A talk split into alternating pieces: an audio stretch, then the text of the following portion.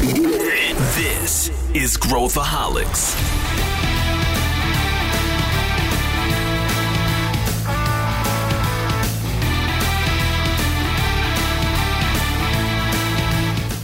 Olá pessoal, aqui é Pedro Weingärtner e esse é Growthaholics, o podcast para quem adora inovação e empreendedorismo.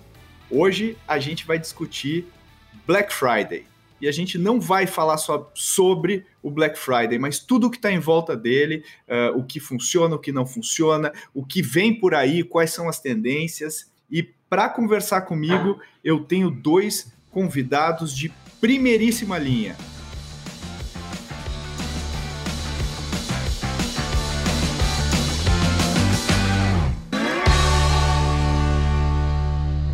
Maurício, bem-vindo ao Growthaholics, o Maurício Vargas. Vocês talvez não conheçam o nome dele, mas eu garanto que 100% de vocês conhecem a empresa que ele fundou e hoje está à frente aí como presidente. Maurício, se apresenta e obrigado pela presença. Fala um pouquinho de você, cara.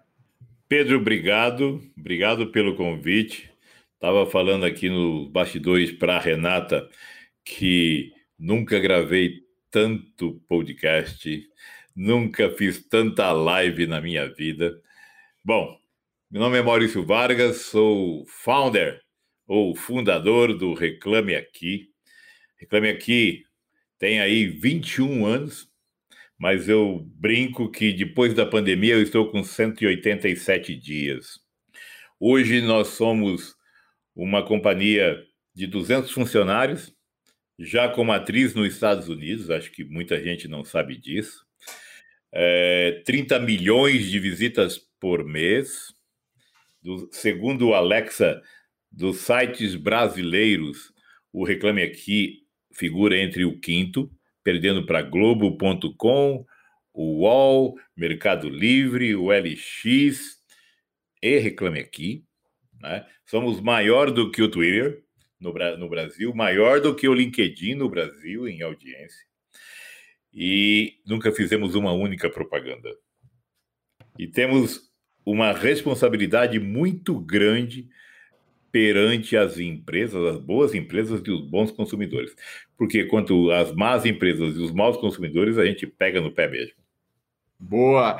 Vocês viraram uma referência, viraram a fonte aí de consulta, como você está me falando, para a gente tomar decisão de compra hoje e a internet aí está se tornando aí cada vez o lugar, né? Cada vez mais o lugar para a gente tomar essa decisão.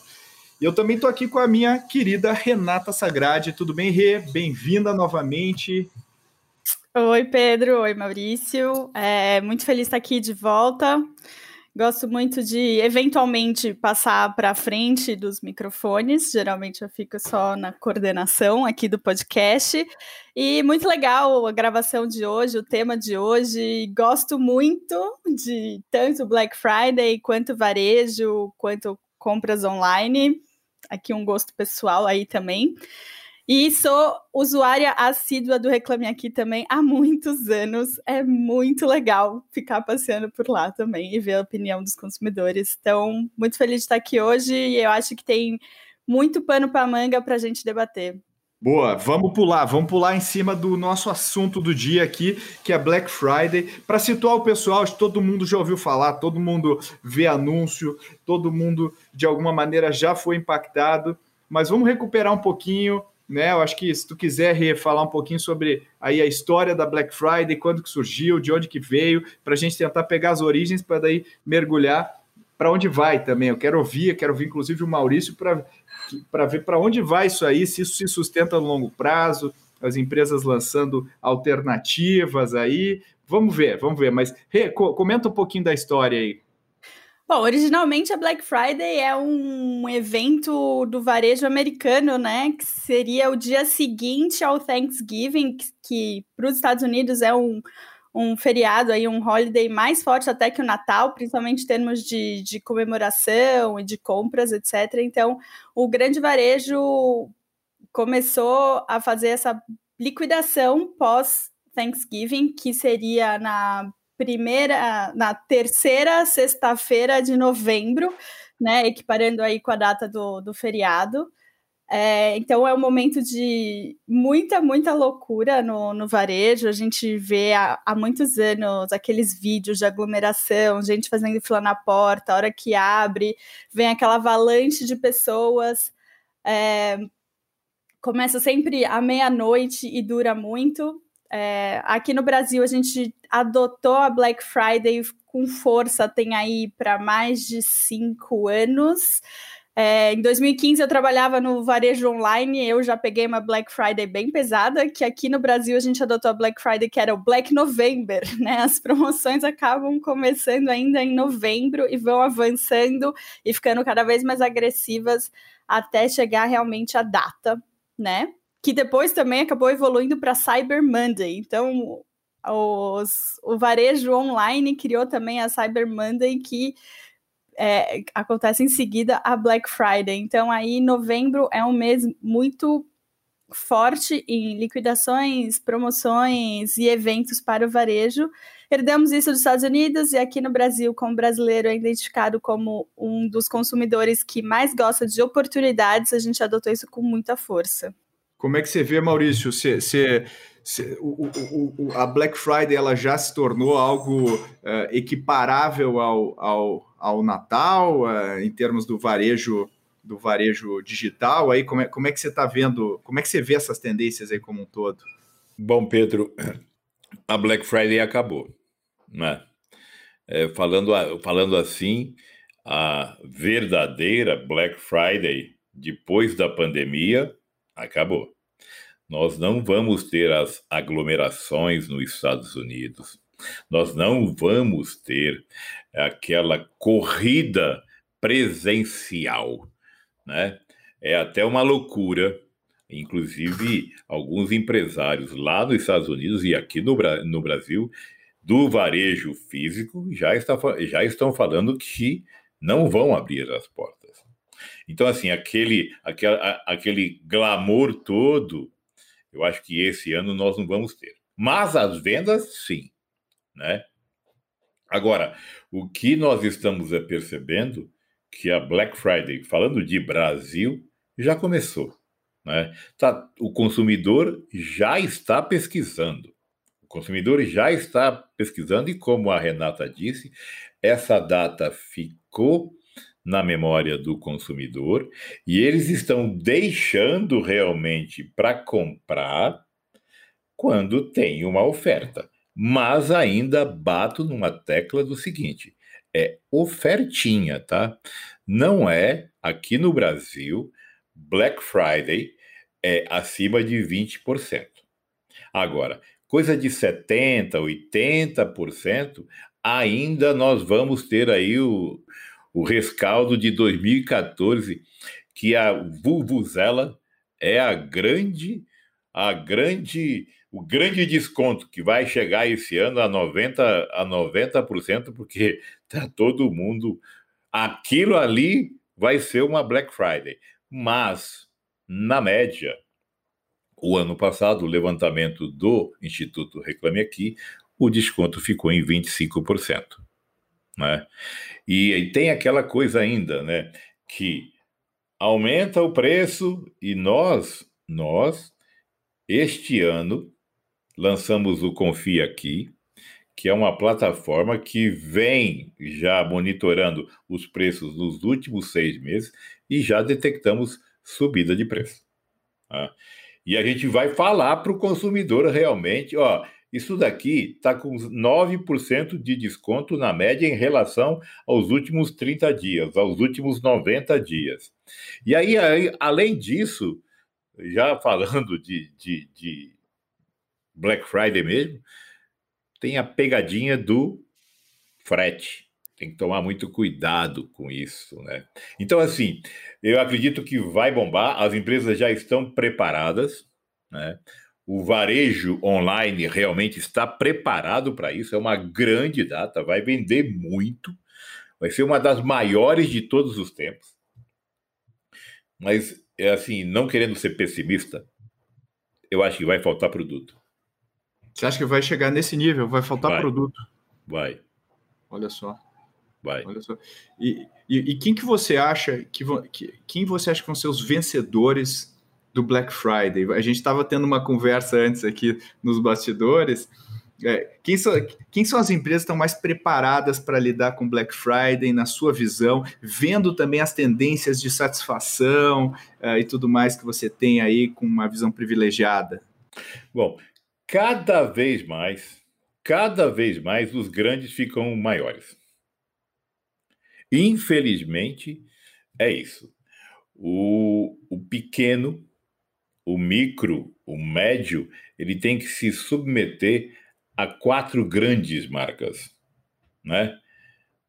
B2W, Magalu, Via Varejo, Amazon e Mercado Livre. Cinco marcas, né? Lógico que, lógico que o Mercado Livre tem um, uma abrangência muito maior e vem aí seguida pela B2W e Magalu e a Via Varejo correndo por fora e a Amazon ali. A Amazon fez agora, sabe? a Amazon Prime, agora dia, dia 13. Ao meu entender, não foi muito legal, porque eles não têm a pegada ainda. Tá? O, o, o, o, o cliente Prime ali, as ofertas. Pô, quando eu entrei lá tinha cueca. É, eu não quero comprar cueca. Não uso cueca.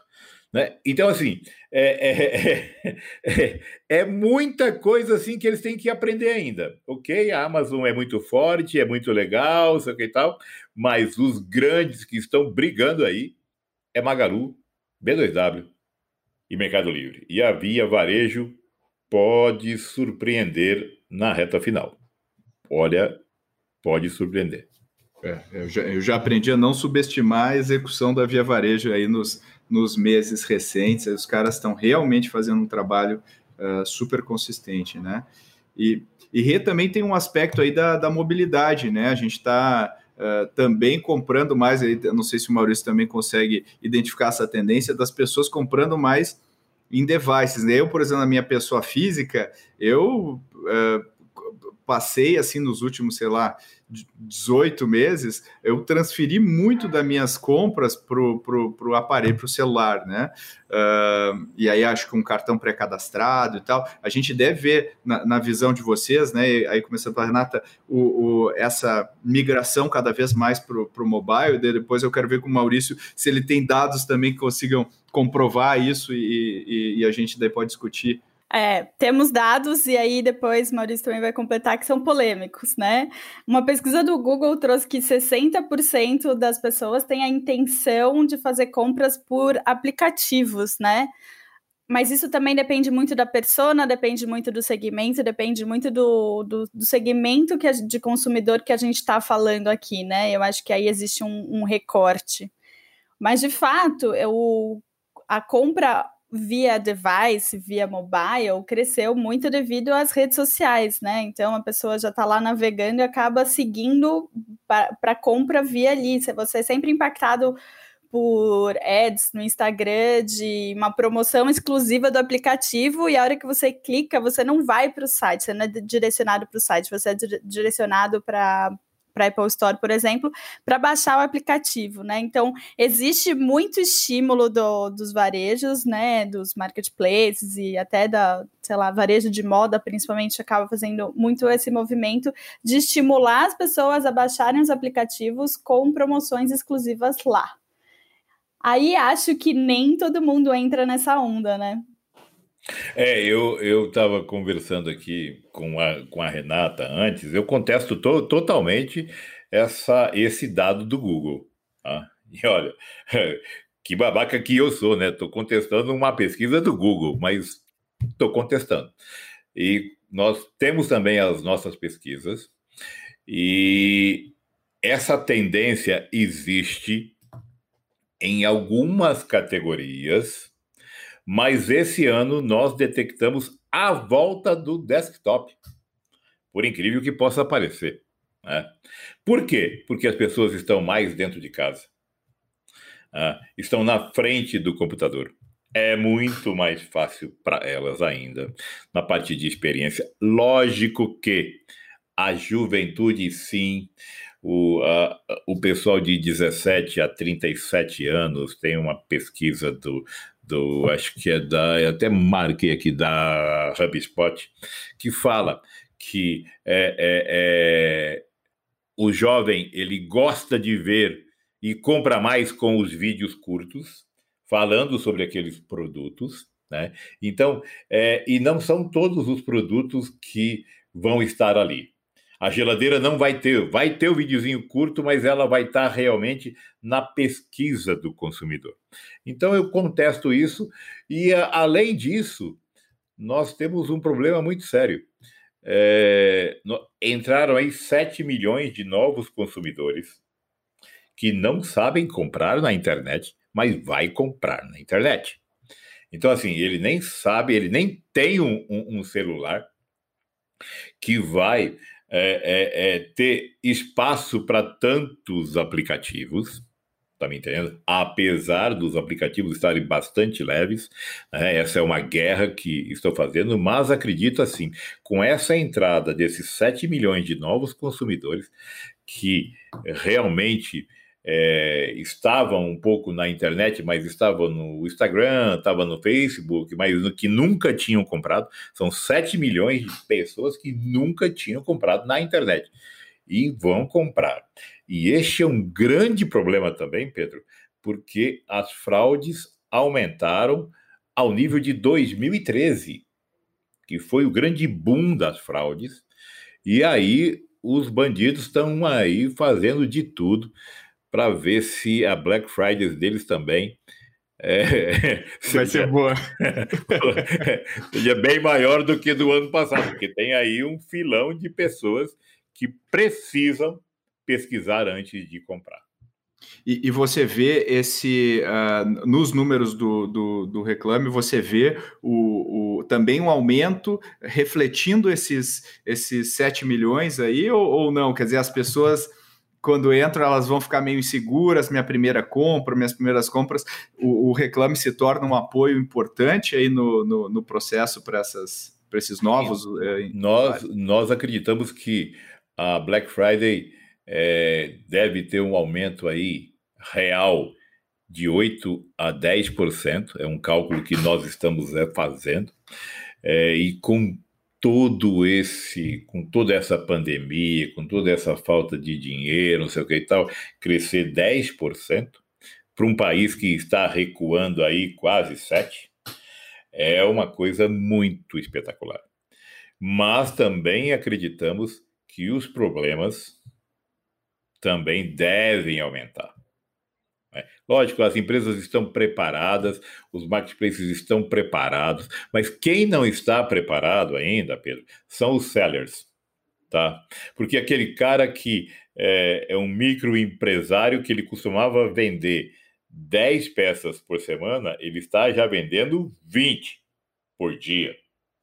E na Black Friday, ele vai vender 300 tá? Se o produto dele for, for bem, bom, se ele está bem qualificado dentro da, dos marketplaces, tudo. Bom, e resumindo tu, é, tudo isso, uh, cada vez mais, cada vez mais, os marketplaces estão crescendo e essa é uma coisa assim que é uma dor muito grande para o e-commerce. Estou falando de Brasil, tá?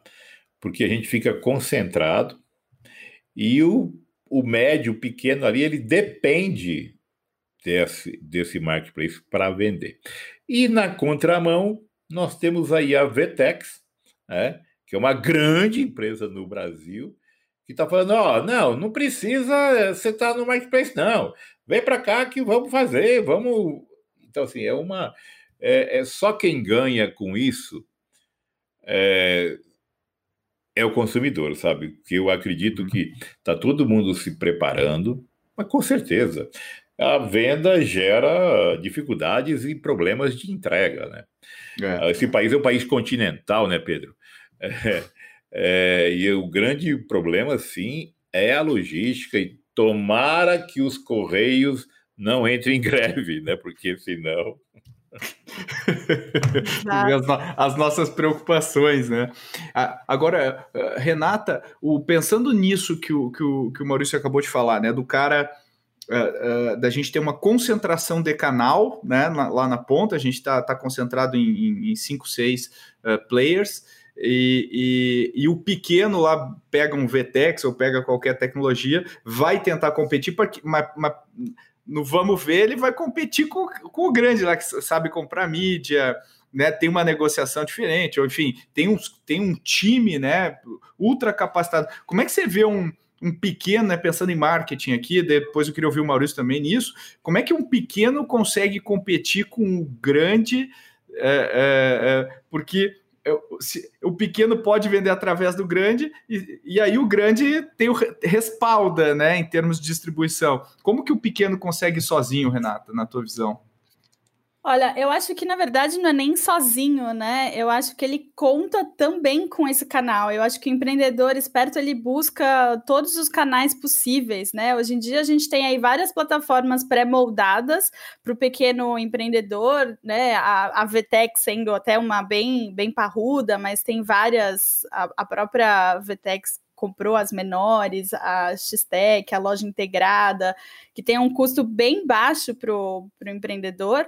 Né? Então ele consegue ter o canal próprio onde ele monta a, a loja e oferta do jeito que entender. Porém, hoje em dia você consegue fazer integração com todos esses grandes via API, e, enfim, existem várias, várias startups e várias empresas especializadas justamente em fazer esses pequenos empreendedores também ganharem espaço de destaque nos grandes varejistas qual é o downside disso, né? Eles tendem a ficar com uma boa parcela da compra, né? Eu acho que chega a 30% do valor do pedido acaba ficando no marketplace, né? Então aí é um, é um trade complexo, né? Como que o pequeno faz isso. Mas eu acho que a dica é exatamente essa: ter o próprio até se estabelecer, mas ainda contar com a diversificação de canais e de quem tem esse poder de estar tá investindo bastante em marketing, né? A gente estava até discutindo esses dias o remarketing, o poder do remarketing dessas grandes, grandes plataformas, né, dos marketplaces, você entra em um, um produto e você é assombrado por ele durante duas semanas. Em todos os lugares você é impactado, é, recebe e-mail, enfim. Mas eu acho que eles têm o poder do marketing, mas o pequeno tem que aprender a se dispor de todos os canais de venda que ele possa alcançar. Eu concordo com a Renata, viu? Mas, Pedro, é, o cara que, que pensa que vai investir agora é, e vai ter um grande retorno, esquece. O cara tem que ter construído uma reputação nesses últimos seis meses, um ano aí de boa entrega, de boa experiência e tal. E aí, como a Renata disse, eu tenho que estar em todos os canais, eu tenho que estar em todos os marketplaces, porque é um mal necessário. Mas eu tenho que começar a pensar, é porque assim, o cliente, quando eu vendo pelo marketplace, não é meu, é do marketplace. Eu não consigo ter uma régua de relacionamento com ele. Eu nem consigo nem saber de, é direito, eu não, eu não consigo ter os dados, que os dados estão lá com ele. Esse é o grande problema. Né? Mas é o mal necessário. É, vende, e vende muito. Vende muito, é muito volume. Eu, eu acredito que, que, que isso que vocês falaram, acho que é, é, é a minha recomendação né, para qualquer empreendedor, é tenta diversificar os seus canais, né? Esse, esses 30%, eventualmente o cara vai ter que gastar fora de lá em marketing, né, para conseguir competir.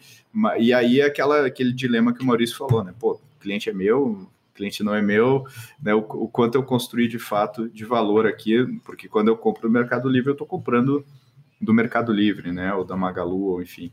Agora, eu só queria, queria pegar um, um pequeno, pequeno gancho aqui, não fora do nosso tema, mas. Uh, explorando aqui o, o conhecimento do Maurício. O Maurício, você tem uma, um acesso privilegiado a todos os dados aí de a boa parte dos dados de, de, de pesquisa, de consumo, de uh, satisfação uh, e etc. dos clientes da, da, da, da, internet brasileira. O que, que quais são os elementos mais importantes, assim, o, o que, que pega mais na satisfação das, do, das pessoas no e-commerce, né? O que, que é, você já falou algumas dicas aí, tipo a, a entrega e tal, mas o, tem algum padrão aí? Ou seja, quais são os pontos que, que, que, que você acha que, que ou de repente precisam de mais investimento, ou alguma dica não explorada ainda pela grande parte do mercado? O que, que, que, você vê? Bom, Pedro, eu venho, eu venho falando isso há 10 anos. Não basta só vender, que o brasileiro é muito bom de venda. Eu tenho que entregar o produto. Eu tenho que entregar o, o produto e tenho que ter o pós-venda disso. O empresário brasileiro tem a mania isso vem mudando, tá? Tem a mania que é, a venda termina quando o cara passa o cartão de crédito. Antigamente eu falava, a venda termina quando o empresário pega o cheque do cara. Não, a venda começa aí. Quando o empresário colocar isso na cabeça, que a venda dele começa quando o cara passou o cartão, muda-se tudo dentro da empresa porque eu preciso acompanhar essa entrega e preciso perguntar para ele, preciso perguntar para ele se a compra foi satisfatória. É o tal do review. O review hoje no mundo é uma das coisas mais importantes que tem. Em setembro do ano passado, eu fui a convite da Huawei para a China. O chinês não fala nada em inglês. Só sabe fazer uma coisa. O taxista, o dono da lojinha lá da 25 de março da China, que a nossa 25 é bem melhor do que a de lá. É, five. Five star, please. Cinco estrelas, por favor. Porque eles vivem disso. Tanto vivem disso, o mundo vive disso, que teve essa polêmica agora dessas sementes vindas do, da China para cá, né? aonde os cara, os chineses arrumaram uma maneira de burlar o sistema de review, porque o sistema de review precisa de um produto entregue nos correios lá da China. E botou aqui, e aí o Brasil inteiro ficou assim apavorado que estava chegando sementes. Não, era só para captar reviews. Então, assim, este pensamento também de reputação é muito importante. Porque não adianta você gastar dinheiro no Google, não adianta você, porque realmente esse consumidor, pelo menos 30 milhões de consumidores, e na Black Friday nós estamos esperando no dia chegar a 3 milhões de visitas únicas. Esses 3 milhões de, de, de pessoas vão passar ali e durante o mês já estão pesquisando para ver a reputação da sua empresa, para ver como qual a experiência que você está dando para o seu consumidor, né? Então assim, eu só digo para você o seguinte: bem-vindo à era da transparência, à era da ética e da reputação. Não basta você ter um produto maravilhoso, você tem que ter isso. Porque, segundo a pesquisa é, é, é, que nós fizemos é, é, e outras pesquisas que tem aí, a McKinsey fez uma pesquisa que bate, a infidelidade do consumidor brasileiro aumentou muito, muito. E então, meu amigo, e para onde que ele está indo? Ele está indo para aquela empresa e o brasileiro é assim, tá? Para aquela empresa. O que, que a sua empresa fez por mim nessa pandemia toda? O que, que essa empresa fez pela população brasileira nessa pandemia? Vai ter isso daí também. Tá me entendendo? Então, assim, é, bem-vindo a esse novo momento do mundo, né? E acredito que manda mesmo é a transparência, a experiência do cliente e a reputação. Caso contrário, se você não tiver isso, você não vai vender. Você pode até vender um pouco, mas quem tiver isso, sai na frente disparadamente.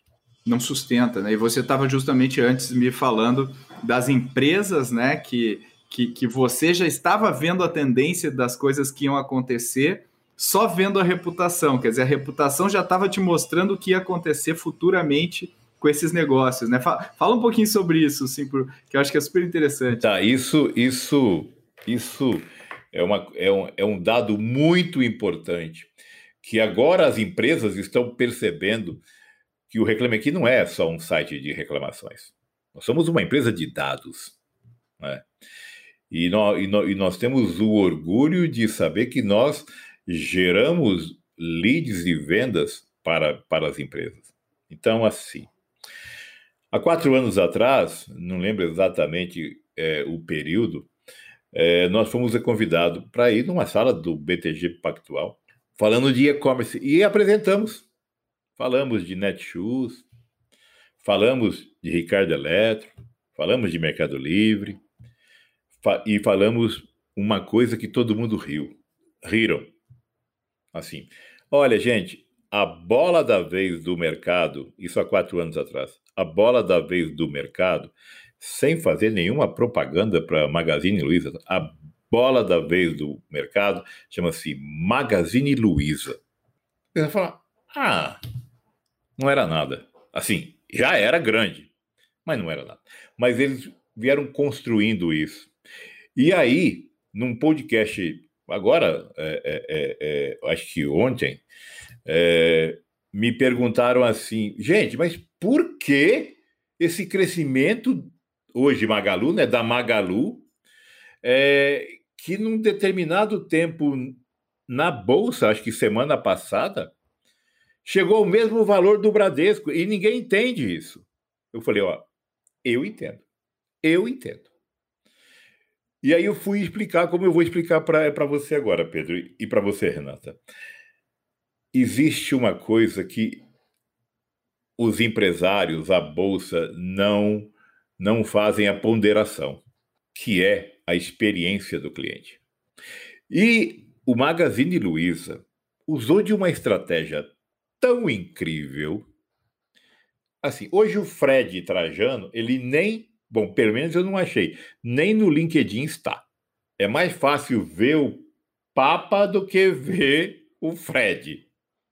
Mas é todo mundo sabe que ele existe, que ele é um profissional, sei o quê, e está e está caminhando bem. Bom, beleza. E aí usaram a figura da dona Luísa Trajano, que tem na veia a experiência do cliente mesmo, que o primeiro saque dela foi no celular dela em 1996, e que ela liga para o cliente, sim, que ela briga para o cliente, e ninguém coloca esse parâmetro de experiência do cliente. Ah, falam de valuation, falam não sei do quê, falam de entrega, de logística, não sei o quê. Isso, isso tudo tem que ter. Mas o empoderável é esse DNA. Então, assim, está explicado por que, que existe, que com essa infidelidade, pesquisas nossas, quase 80 mil pessoas, que quem ganhou mais com a infidelidade foi a Magazine Luiza. E aí eles vêm se estruturando tal, e as outras empresas correndo atrás. Quem era a Magazine Luiza quatro anos atrás no e-commerce brasileiro? Era chamado de pequeno. Algumas empresas que faziam reuni reuniões setoriais com a gente falavam assim: não, por que você vai colocar a Magazine Luiza? Eles é médio. Então, assim, cresceu, cresceu porque tem uma estrutura bacana, tá me entendendo? E tem o carinho do consumidor brasileiro. E é isso, meu amigo. E o brasileiro é assim, né? Agora não pode, com perdão da palavra, fazer xixi fora do pinico, porque senão é daqui para ali. É Como veio, vai. É, é eu, eu, acho que esse é um fator aí que você colocou da experiência é, extremamente subestimado né, pelo mercado quando a gente vai, vai tentar explicar né, como que o, o, assim como a gente falou do Magalu, o Mercado Livre é a empresa mais valiosa da América Latina hoje. Né? A gente também está tá, tá, tá vivendo isso. A Amazon não é à toa que ela ganhou né, o, o, o, o tamanho que ela ganhou, porque ela sempre foi obcecada né, com, com, com atendimento e também o cliente. Né? Mas, Pedro, tem, uma, tem um, um outro dado muito importante que quase ninguém percebe. o Mercado Livre comeu um saco de sal e se reinventou. O Mercado Livre se reinventou porque lá era um Mercado Livre mesmo. Aí o pessoal falava assim: ah, comprar no Mercado Livre? Ah, vou não, eu não, eu não vou me arriscar. Isso era cinco anos atrás, gente. É isso aí. Eles mudaram. Eles mudaram. Porque e foram inteligentes, perceberam isso, e hoje a experiência, a usabilidade que o Mercado Livre dá para o consumidor é muito grande. E a segurança que dá é enorme. E aí virou o que virou. É isso aí. Baseado em reputação. O Mercado Livre não respondia ao canal Reclame Aqui. Hoje, hoje responde. E nós estamos numa luta muito grande para chegar nessa Black Friday já com bom. Existe uma equipe enorme lá trabalhando nisso, em busca da sua reputação e construindo milímetro por milímetro. Esse é o mais importante. Entendeu? Então, assim, mudou tanto que virou esse monstro que é, baseado simplesmente em reputação. Em reputação, é isso aí. Ele teve a coragem de se reinventar. Exatamente. Teve a coragem de se reinventar, né? Começou lá atrás como um eBay, né? Fazendo leilão e tudo mais, e teve a coragem e a visão e a execução, né? Para fazer isso acontecer. E pegando, vamos voltar aqui para Black Friday. Eu, eu, eu, fico, eu fico me perguntando, né? Uh, se ela é sustentável no longo prazo, né? Eu queria a gente tentasse fazer um exercício juntos aqui de futurologia, vendo aí uma, uma Amazon criando o seu Prime Day, que né, ofereceu cuecas lá na. Né, acho que você foi perseguido por cuecas depois, acho que no retargeting, né? Uh, mas, mas se a gente for pegar o, o, o, Amazon fazendo Prime Day, né? O Alibaba tem a sua ação lá que ele faz lá no Dia dos Solteiros, lá na, lá na China. É, a gente vê aí, de repente, os outros varejistas falando: pô, peraí, eu vou. Eu vou criar minhas datas e tal. Existe uma tendência de esvaziamento do, do Black Friday ou, ou vocês acham que é uma, algo que vai perdurar aí na, na, na no varejo é, é, mundial brasileiro, pelo menos? Bom, Renata, vai aí. Eu. É, eu acho que a tendência é buscar datas diferentes, né? Pelo que a gente acompanhou, principalmente nessa pandemia, surgiram várias semanas especiais, várias datas especiais que as próprias empresas criaram. O, a Americanas também criou várias ações de promoções específicas. É, eu acompanho bastante varejo de moda de novo. É, a CIA fez uma semana só de descontos em jeans, uma data meio aleatória, assim. Então, eu acho que existe sim uma tendência do mercado de fugir de só datas específicas e criar os próprios eventos, criar as próprias promoções e fazer um calendário um pouco fora do, do tradicional, né? Um pouco fora do, do período que a gente chama de liquidação.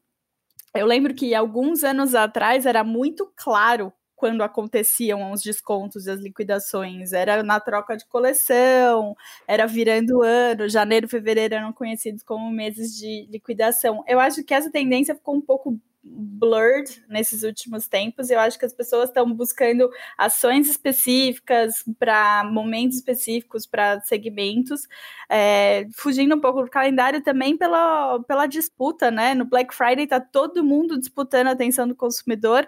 Imagina se você presta atenção, sua, sua atenção está mais dividida, assim, né?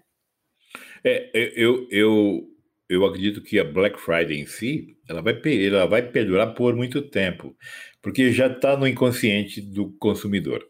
Ponto.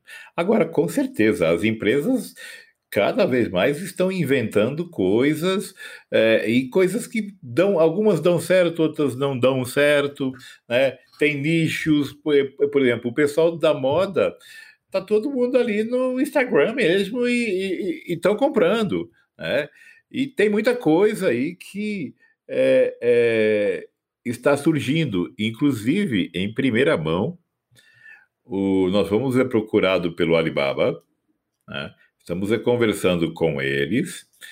É, ainda não batemos o martelo, mas está 99% de chance. Eles vão começar a responder ao canal Reclame Aqui, eles vão entrar no Brasil. Vem a data aí 11-11.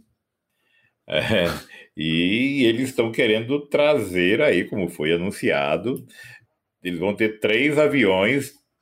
Você compra aqui, pega lá, eles trazem o seu que tal para entregar e tal. Blá, blá, blá. Cuidado com o chinês.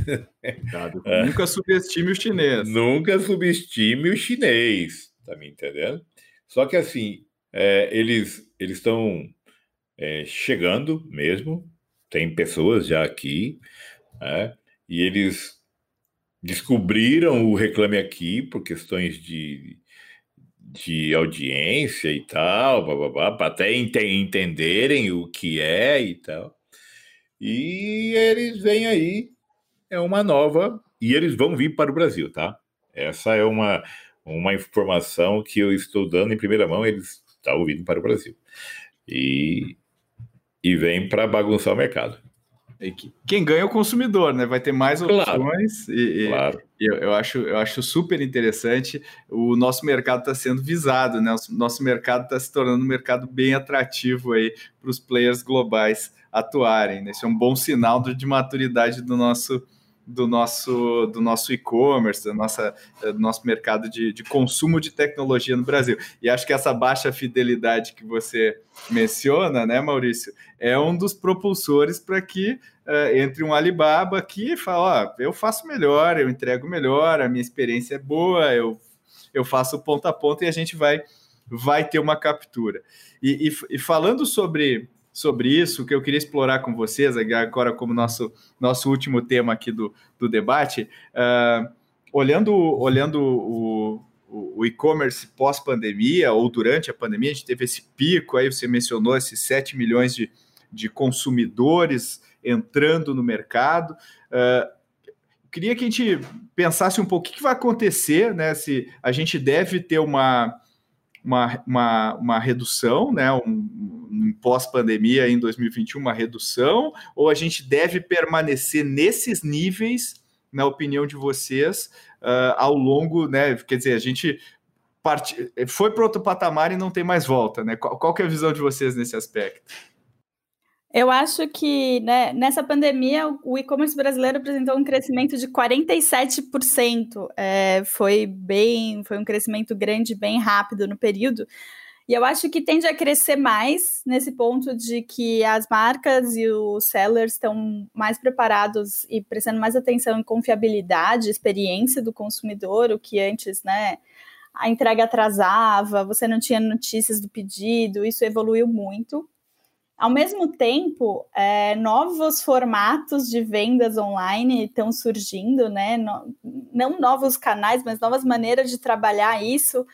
Aí falando bastante do de, impacto de influenciadores, de mobile commerce, de aplicativos que nem a gente já falou hoje, mas também do formato de shop streaming, que é já gigante na China, e aqui alguns é, varejos estão aprendendo como usar isso, né? A gente viu aí bastante. Ah, eu fui impactada muito pela Americanas e o Americanas ao vivo, que trazia influenciadores exibindo o produto enquanto saíam promoções durante quase uma forma de entretenimento, né? Lembrando aqui quem assistia os canais ou os programas da Polishop, tinham vários canais. Time. Shoptime, era isso que eu estava tentando, obrigada. É, eu acho que é um retorno a isso de exibindo o produto enquanto você dá promoções exclusivas, QR Code, ao mesmo tempo que junta uma forma de entretenimento, né? A, a Americana fez muito isso, a Dengo, que é uma marca de chocolates que nem é tão grande, foi uma das primeiras que fez aqui no, no Brasil esse formato de shop streaming. A CIA também criou formatos de nem ao vivo, mas gravaram pro, é, programas quase com formato de entretenimento para exibir os produtos, já que as pessoas não estão indo tanto às lojas, mas querem ver o que existe de possibilidade de compras e promoções. Então, você atrela aí um, promoções, ações de venda, canal a uma forma de entretenimento, né? E isso tem sido um, um, um novo, um novo recurso das marcas para vender. É, então, eu acho que isso, associado a todas as tendências que a gente já falou aqui, tende só a fazer crescer o, o e-commerce no Brasil, a compra online, e, enfim, eu acho que não, não foi um, um fenômeno momentâneo de pandemia, mas sim uma tendência crescente. E você, Maurício, o que, que você acha? O que, é, que os dados eu, mostram?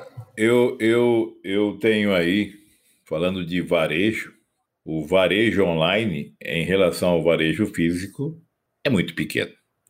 Nós temos aí 8, 9% agora com todo esse crescimento do online. Mas esse online faz um barulho, né? E, e agora isso tende a aumentar. E se chegar a 12, 13%, é um crescimento enorme. Mas ainda 90% do varejo é no mundo físico, tá? Quando eu fui à China, eu achei assim espetacular, porque o, o chinês foi bancarizado de uma outra forma, foi educado de uma outra forma, o, e, e lá a gente uh, é, vendo as pessoas comprar, e aí nós começamos a comprar e ver, eu principalmente fui ver, fui eu, Thiago Baeta, do E-Commerce Brasil, e aí é, nós começamos a ver, cara, que tinha salas que nem essa aqui, tá? que falava de um produto. Aí estava o chinês lá explicando aquele produto tá? para os chineses, né? E tinha muita gente entrando na sala e conversando no chat. E o cara mandando o link para o cara comprar. Olha só. Agora, tem um, um outro fator aí que pode melhorar muito o e-commerce, que o varejo pode crescer, é a entrada da possibilidade do pagamento via WhatsApp. Isso pode mudar muita coisa, gente. Tá? E aí, é, é, as coisas vão mudar, porque é, eu, eu, eu poder entrar num canal onde tem um especialista falando sobre uma geladeira e com ofertas especiais, cara, eu vou entrar. Com certeza eu vou entrar. Então, é, é, eu acredito que a entrada do WhatsApp vai modificar tudo. Eu conseguir pagar isso via WhatsApp, eu vou conseguir tudo. E além disso, eu vou começar a entrar em salas aonde eu vou conseguir comprar com uma oferta e com um especialista. Isso vai mudar. Agora, tem muitas empresas ainda que nem começaram a entrar na internet. E tem muita gente na frente. Então, essa é uma grande oportunidade para quem já saiu na frente.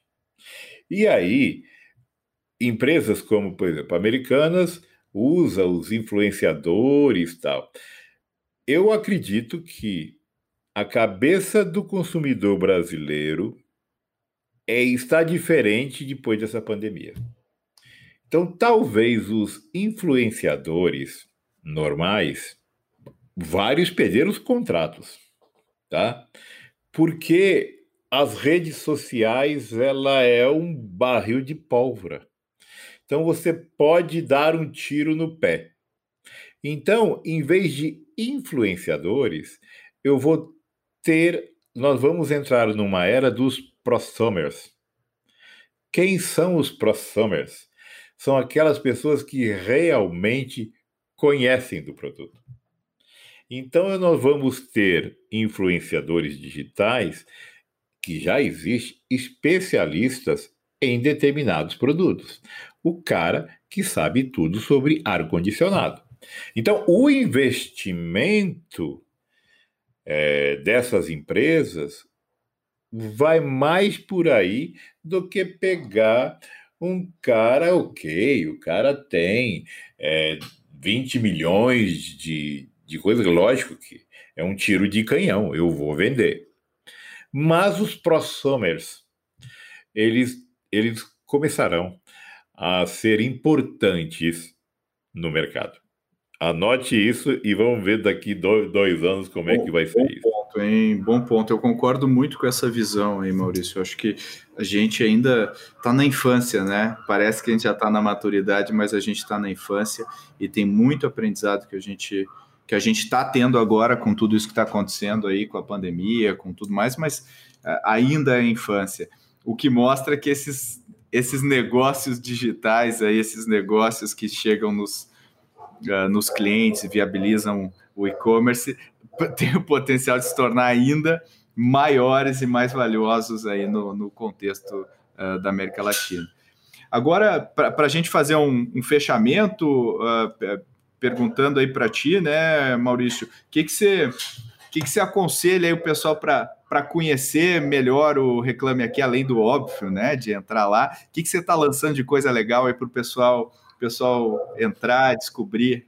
Conta um pouquinho aí, pessoal. Bom, nós estamos, Pedro, numa luta para cada vez mais ensinar o consumidor a comprar. Né?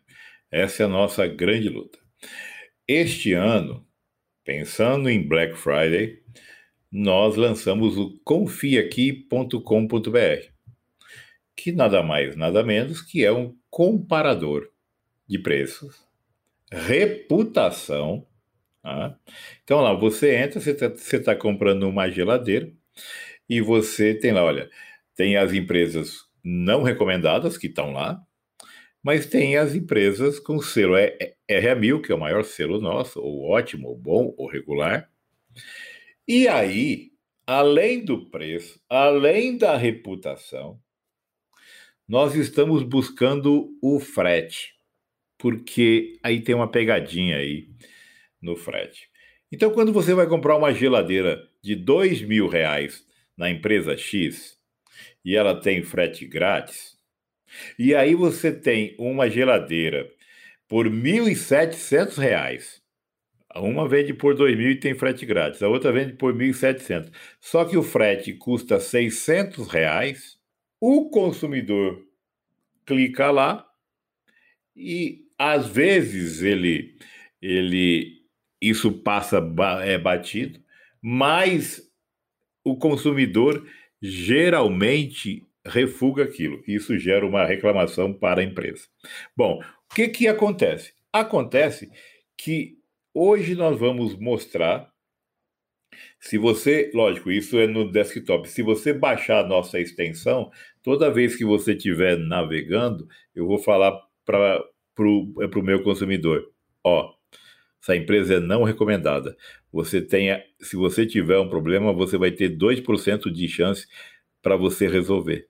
Aí você vai numa empresa, selo RA1000, vamos lá, própria Americanas, né? você tem 92% de chance de resolver um problema se tiver coisa. E aí nós estamos educando esse consumidor. Além disso, nós temos vários outros pro, eh, projetos, mas o grande projeto nosso, o que nós queremos ser, hoje nós já temos 5% do mercado de todos os contatos tá? de problemas. Nós queremos passar isso a 15%, num breve espaço de tempo. E com essa audiência toda, eu quero fazer o seguinte: você vai entrar no Reclame Aqui, na nossa plataforma, você vai poder pedir orçamento, você vai pedir. É, você não vai só reclamar, você vai reclamar, comprar pedir orçamento e tirar dúvidas em um só canal. Pô, muito legal essa visão, hein, Maurício? Gostei. Então, ó, pessoal, confiaaqui.com para testar aí o, o, a nova, nova plataforma, novo serviço aí que o Maurício mencionou. E queria te agradecer, aproveitar te agradecer, Maurício. Obrigado pela tua, pela tua participação, obrigado pela tua, uh, pelos teus insights aí, pela tua pela tua sinceridade, pela tua eh, transparência, que a gente gostou muito aí da tua, da tua participação no podcast. Obrigado, Pedro. Obrigado, Renata. Acredito que esse tipo de conversa é muito rico. Tá? É, o pequeno, médio empresário, o próprio consumidor só ganha com isso porque a gente tem aqui informação, conhecimento, e conhecimento no mundo de hoje, onde nós vivemos, é o que mais tem que ser divulgado e transmitido. Obrigado. Legal. E obrigado, Renata, pela tua participação aí, foi ótimo. Valeu, Pedro, valeu, Maurício, aí, por aceitar o nosso convite. É, realmente é um papo muito legal. A gente poderia ir mais algumas horas aqui, mas fica aí a minha sugestão daqui um ano, dois anos, de regravar esse episódio para ver se as previsões que a gente fez aqui se concretizam. Mas é isso. Obrigada, gente. Gostei da ideia, Rê. E muito obrigado você que está nos ouvindo, você que gosta dos nossos temas. Se você gostou desse episódio, não deixa de compartilhar, não deixa de compartilhar com seus amigos, não deixa de uh, comentar, a gente adora receber os seus comentários. Também assina o nosso newsletter, Growthaholics, bota assine Growthaholics lá no, lá, no, lá no Google que você vai achar facinho. E se você quiser também uh, ficar por dentro do que a gente está produzindo de conteúdo mais recente, tem o nosso novo livro, Transformação Radical. Você acessa em acestartups.com.br barra transformação, transformar cal traço radical e aí você vai ter acesso ao nosso novo livro. Legal?